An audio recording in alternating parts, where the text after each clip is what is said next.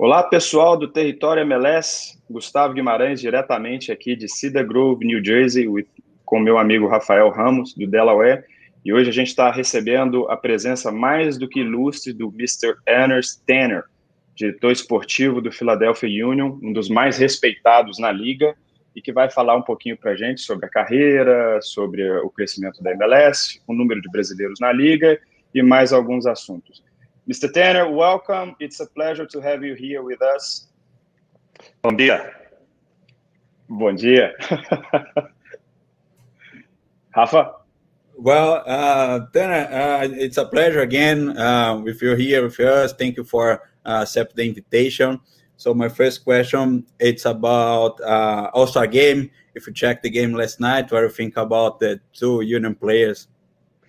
Well, it was mandatory uh, to uh, see and watch the game, as two of my boys are involved, and uh, yeah, it was it was a pretty nice game to watch and uh, quite interesting.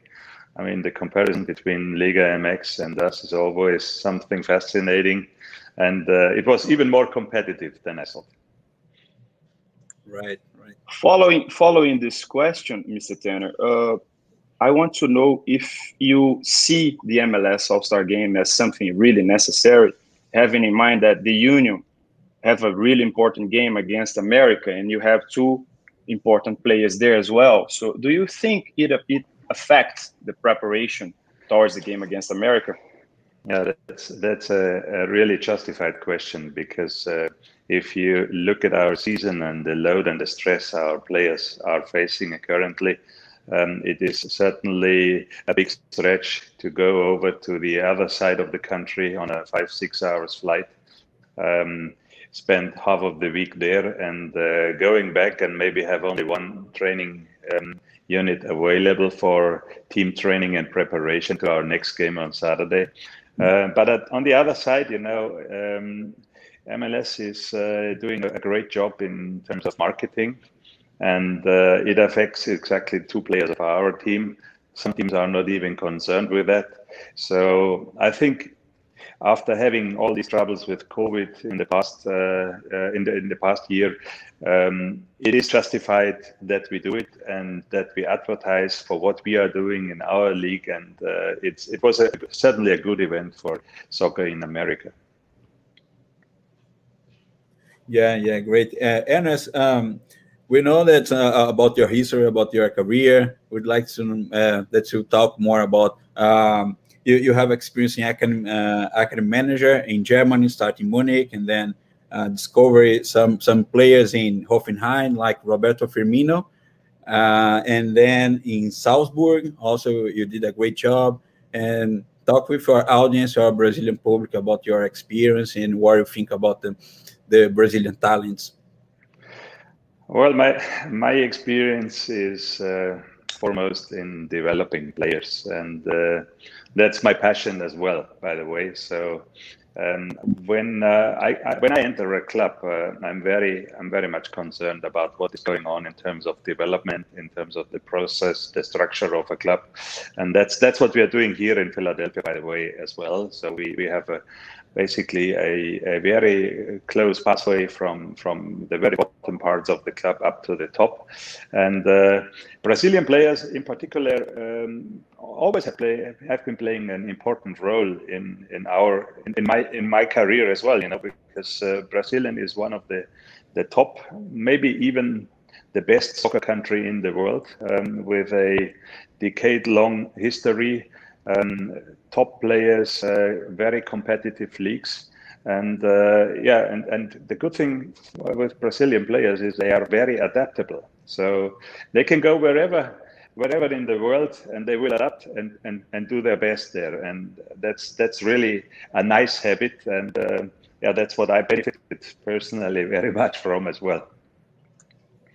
We also have uh, we had 29 we have in total now 29 players brazilian players in mls recently uh, uh, the summer window the union signed Matheus Davó from brazil from corinthians do you think the number of brazilians here in the league the growth is something momentarily or it's it's going to happen no matter what Um, I think it's just the start of um, a trend uh, which uh, is continuously going on in future. Um, as you know, I mean, the, the market now got a little bit stuck due to COVID, um, and uh, there is not so much competition from over in Europe. And at the same time, MLS is also growing and rising the level. And I think um, the respect MLS gets in the eyes of Brazilian clubs and players in particular is, is going to be higher in future as well. Um, and that, this is a, a, very good precondition um, for MLS to go to Brazil, do the right scouting, and, and sign the right players for sure. Yeah, yeah, and still in the scouting topic, so I remember that you went to Curtin, the coach, to to Europe to to analyze some market there. You believe that we can we can travel, you and Curtin can travel to Brazil or South America to to do the same? Sure. I mean, uh, you know, the countries are open for us, and um, I spent quite some time last winter in Brazil anyway, um, but I will probably go this winter again. About signing players, did you try uh, to sign Lionel Messi after Barcelona uh, release him? Um, I mean, the, the, the answer is basically clear. Yeah? We, we, are, we are not the club um, which uh, could, could sign a player like Messi, and that's not our philosophy. Yeah? Um, when I initially um, was talking about player development, um, that implements that we are going for, in particular, younger players we can develop. And uh, that is our DNA. That's where we are good in. And uh, that's uh, what we will strengthen in future as well. Great, great. Let's talk about the main topic of the interview, CONCACAF Champions League. Uh, Ernest, what's your expectation about the, the next game, the second leg against America? It will be a hard game here at Subaru Park uh, the uh, the match against Santiago Solari, a great coach, and Jim Curtin. What's our expectation about that? Look, um, we did we did quite well in uh, in Mexico City, um, but uh, we're uh, kind of unlucky and maybe a little bit too novice uh, in in certain phases of the game. I mean, the the goal we got, the first goal we got out of a deflection was was highly unlucky um, the second goal we got was um, yeah, our own mistake and uh, absolutely avoidable. So if you look at this, look, if you look at the game and the competitiveness of the game, we were um, in wide phases certainly not not the worst team, but we got an unlucky result and a, a, couple of unlucky situations at the end of the game where we mainly or where we maybe would have deserved the penalty. Um, it's very tough um, to compete when you are when, when you need to to get two goals in order to at least um, go in overtime. Uh, that's what we know, but uh, we will do our best. And I think you know you have you have always a chance in in football, and uh, that's where we believe in, and that's what we are going to try. And uh, if we are not good enough to win it, then we need to accept it. That's quite simple. Mr. Tanner, how hard it is, how hard, how difficult it is to compete against Club America when you have the salary cap uh, reigning in our league. Uh, is this something that it needs to be changed? It needs to uh, uh grow a little bit in order to uh, allow the union to have better players to compete. How hard it is? Look, I mean, there is a lot of discussion going on with fusioning in between MLS and Liga MX, but um, without some modifications in the salary cap, that will not be possible because uh, um, money money doesn't necessarily score um, in football. That's what we all know. But at the same time, if the differences are that much, um, you cannot compete. That's impossible.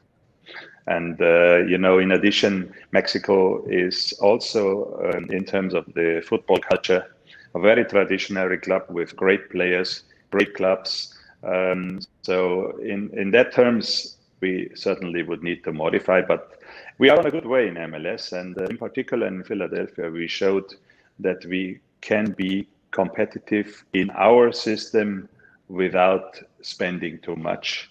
And uh, that is also uh, a, I would say that is also a, a, um, a good character, a good characteristic of our club um, that we we focus more on what we can do with our resources than instead of just buying and bringing good players in. And uh, that is that takes care about diversity and uh, diversity in all phases of life is basically a very good thing. Great great. Dennis we have our technical producer in São Paulo Henrique Simão. You'd like to make a question Enrique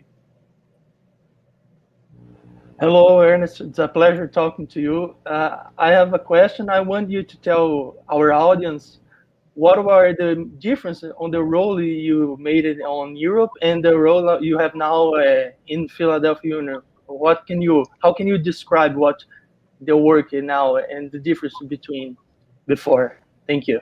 Um, the position as a sporting director in MLS and in particular here in, in, in Philadelphia is a very powerful one as uh, you are involved, really involved from the bottom to the top of the club. So I take care um, as well as um, about the academy, as well as the second and the first team. And that uh, comprises also um, hiring of staff, coaches, education, um, tactical formations, respectively, the playing style and the methodology we are using so it's uh, really very holistic in a way. And uh, over in Europe, you, I mean, in, as an academy director, you do the same for your academy, basically. But if you are a sporting director over in Europe, um, you probably don't have even the time to do that. You are more specific in, in player management and, and transfers um, than you are taking care about uh, the total of the club. Awesome. Mr.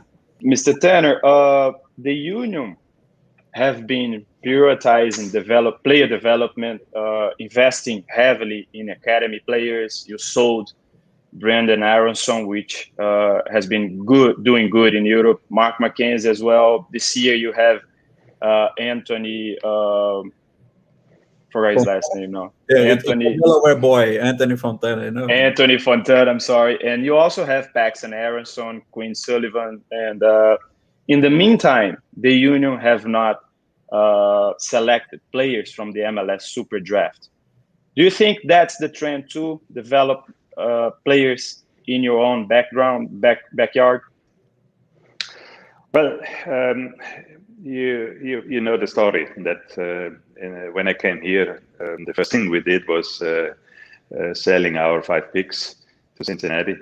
Um, and uh, that has something to do with the culture we create as well. And uh, to be honest, um, I love to work with players in transition when they are in particular somewhere in between 16 and 21 years old. And the players we have seen from the super draft, they mainly have been 21 and older. So that's not the right age category where we um, expect the biggest gains in their development anymore. And basically, the development has been doing somebody else, um, but not necessarily in, in the way or in the sense we want to do it. So there is a structural deficit in my eyes. And in addition, I don't want to say that you can't, that, you can't find a good player in the super draft, but um, the highest pick we got so far was, was the 13th. And uh, every following year we had somewhere in between 17 and 19. And if you look at the number of players which have been there who are really good, uh, they are all gone when you are um, on your peak. And uh, that is not necessarily the best idea to bring players in where you are not sure or where you doubt in. Yeah? And at the same time, we have a very and highly talented academy player um, we can develop as well, you know. So what we did is basically at the bottom end of our roster, we are almost only having our products and we are working with them. And we know that not everybody will be promoted um, to a, uh, a starter. Uh, that's uh, that's very unlikely that this is going to happen. But uh, we, if you if you look at our current boys we brought in in the beginning of uh, the the season, all of them um, are almost having caps already. Some of them are doing extraordinary good and are close to start now. And that's the outcome of only one half a year development with and training with the first team. And uh, I think that's pretty remarkable. Absolutely, absolutely. You have uh, uh, Quinn Sullivan, which scored a tremendous goal against Chicago and last weekend as well against Montreal. Paxton has been good too, gaining minutes with under Curtin. Did you get any offers so far from these two players? Well, there, there is already some interest, yeah. But uh, look, we are not interested in in uh, listening to these offers in this stage. Um, we are more or less just trying to establish them as uh, good as possible in MLS. Um, and we start to listen to offers once they have developed over the level of the league. Um, because we are also known for the purpose that we do not want to block talent. And, you know, the dream of every American kid is basically to play over in Europe. And uh, it's also part of our job that we make that dream possible and uh, bring the next one on the stage. Excellent, excellent. Raffael? Well, that's all. Thanks again, Ernest, for your, your time. The interview was great. It's better to our Brazilian public know more about the MLS, what happened here. It's it was a great time. Thanks, appreciate. You're very welcome. Hello, hello to Brazil. Mr. Tanner, thank you very much. Thank you so much once again for your time, for your answers. Uh, we truly appreciate. We'll see you soon. Uh, probably we'll see you against Club America too. Have a good time. Thank you. Bye you too. Take care. Thank you.